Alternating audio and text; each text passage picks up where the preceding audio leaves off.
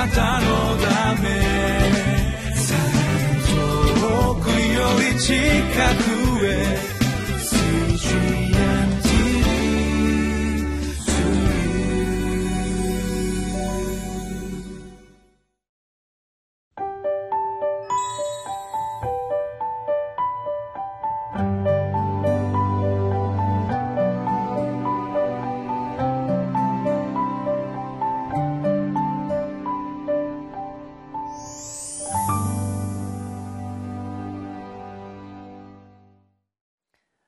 大阪堺にありますイマヌエル堺キリスト教会の津田聡樹と申します。今日は新年の2日2017年1月2日です。お正月ということでふるさとに帰られる方も多いのではないかと思います。私自身はひいおじいさんも牧師おじいさん夫妻も両親も牧師でしたからそれぞれ家を離れて献身しそして転任ということで教会が変わると家ごと教会に引っ越すというようなことでしたから帰るふるさととして帰る場所というのは私にはありません。けれどもこの間去年の秋でしたけれども出身が横浜で学生時代をずっと小学校から大学まで横浜で過ごしたのでそこにご奉仕のため行って泊まることを伝えたところまあ、友達に伝えたところ LINE で同級生高校の同級生たちが声をかけて集まってくれて、そして、一緒に食事をしようというふうにしてくれました、まあ、みんなにしてみれば私をおかずに飲みたいというだけだったのかもしれませんけれどもしかし楽しい語らいのひとときでした。それがいつしか私自身の改心物語になっていきました。みんなも知っているあの店でこの店であそこのお店でと。自分が献身して進学生になってから、えー、お詫びに行った、えー、お詫びのお金を持ってこういう被害をかけました。ごめんなさいって言ってお詫びに回ったその話になっていきました。みんなも大人として聞いてくれたように思います。そんな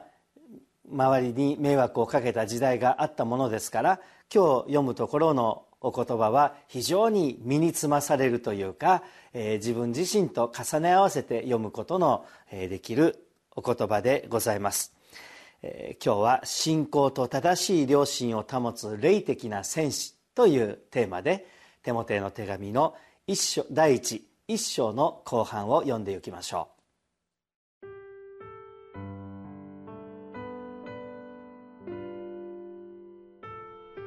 テモテへの手紙第一、一章、十二節から二十節私は私を強くしてくださる私たちの主、キリストイエスに感謝を捧げています。なぜならキリストは私をこの務めに任命して、私を忠実なものと認めてくださったからです。私は以前は神を汚す者、迫害する者、暴力を振るう者でした。それでも、信じていない時に知らないでしたことなので、憐れみを受けたのです。私たちの主のこの恵みは、キリストイエスにある信仰と愛とともに、ますます満ち溢れるようになりました。キリストイエスは、罪人を救うためにこの世に来られたという言葉は誠であり、そのまま受け入れるに値するものです。私はその罪人の頭です。しかし、そのような私が憐れみを受けたのは、イエス・キリストが今後彼を信じて永遠の命を得ようとしている人々の見本にしようとまず私に対してこの上ない寛容を示してくださったからです。どうか、世々の王、すなわち滅びることなく目に見えない唯一の神に、誉れと栄えとが世々限りなくありますように。アーメン。私の子テモテよ。以前あなたについてなされた予言に従って、私はあなたにこの命令を委ねます。それは、あなたがあの予言によって信仰と正しい良心を保ち、勇敢に戦い抜くためです。ある人たちは正しい良心を捨てて信仰の破線に遭いました。その中にはヒメナオとアレキサンデルがいます。私は彼らをサタンに引き渡しました。それは神を汚してはならないことを彼らに学ばせるためです。この章の前半ですなわち昨日読んだところで大きなエペソの教会を頼むことになった後継者のテモテに対しての手紙ですがパウロがテモテに会う前テモテが偉大なパウロ先生というふうに思う前の自分自身の出来事あるいは自分自身の状態を含めてテモテに証ししているのです。第一に彼は罪人であった。しかも大変な罪人であった。生まれ持った性質罪の性質を持ったという教理的な罪人というよりも具体的に神様に敵対し教会を迫害しそして暴力を振るいクリスチャンたちの命を奪うことにも一生懸命貢献していたそういう罪人であったという自覚をまず第一に挙げています。罪という言葉は語学的には見当違い的外れというような意味を、えー、当てられている言葉ではありますけれども的外れな生き方神様を前にしていないそういう歩み方ですがパウロはまさに文字通り見当違いで一生懸命神様に仕えていると思いながら実は神様に敵対しているそういう生き方をしていたので自分は罪人の頭だったというふうに表現しています。しかし第2にこの罪人に注がれた驚くべき神の恵みということを言っています。こんな罪人に神様は憐れみを注いでくださった。知らない時にしていたことなので神様はその罪を許してくださった。第3にその救われた者にこんな罪人だけれども救ってくださった。その罪人に対する神様の期待ということを言っています。前は本当に悪くってダメな前半生涯を送っていたからまあこの程度で我慢しておけとかお前にはこの程度の一生しか残りはないよというのではなくってこんなに悪者だったからこそ挽回する機会をいっぱい与えてあげよう。お前ほど悪かった者が憐れみを受けたその神様の憐れみの大きさを証しするものになりなさい。見本になりなさい。こんなひどいものでも救ってくださるんだよ神の力はということを堂々と証ししていきなさいというその務めを受けた。その期待をイエス様がしていてくださるというパウロにとっては本当にこの上なく大きな尊いご期待でありました。私は心から「アーメン」と言いたいのです。その恵みによってパウロは誰よりも多くの苦難の中でも信仰を失うことなくこの憐れんでくださった神様の憐れみはどんな中からでも救い出してくださる。またどんなことでも必要ならさせてくださる。大きな力となって困難を乗り越えていきました。そして誰よりも多くの地域を巡り誰よりも多くの働きをし多くの人々に福音を語り続けてきたのです。テモテはパウロのような人生の前半を送ったわけではありません。むしろ祖母や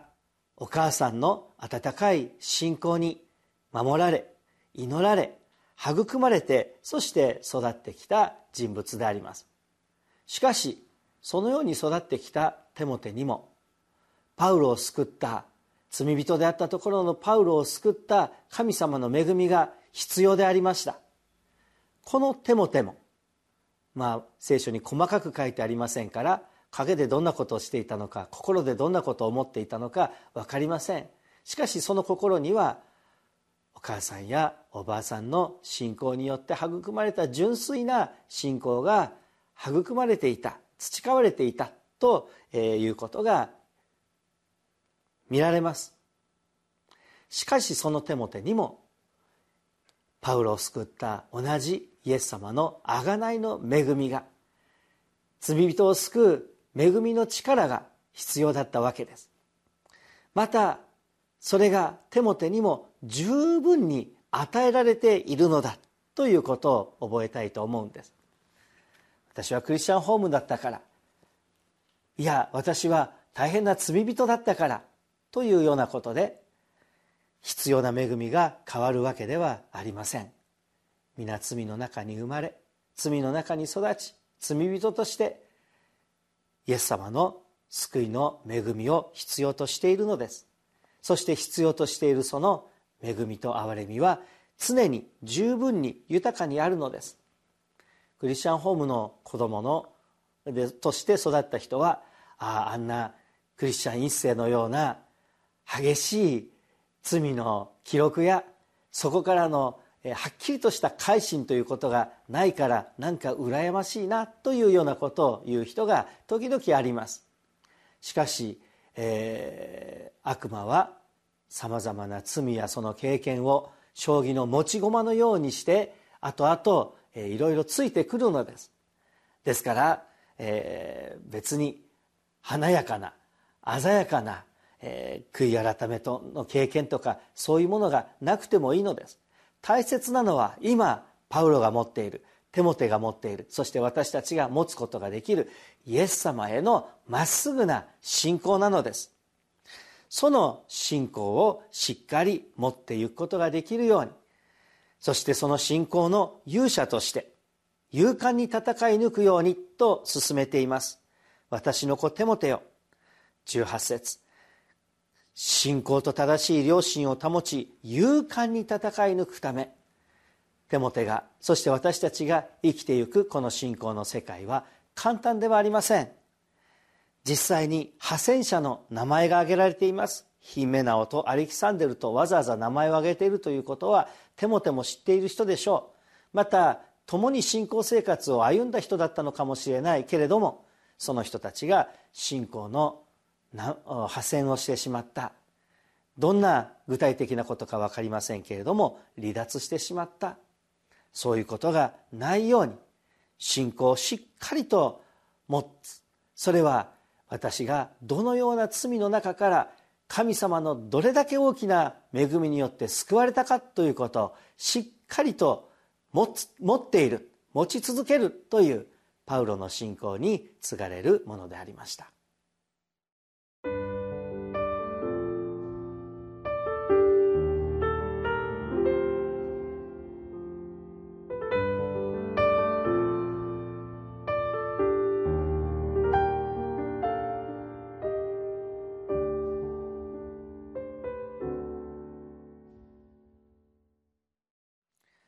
パウロに及んだ神の恵み。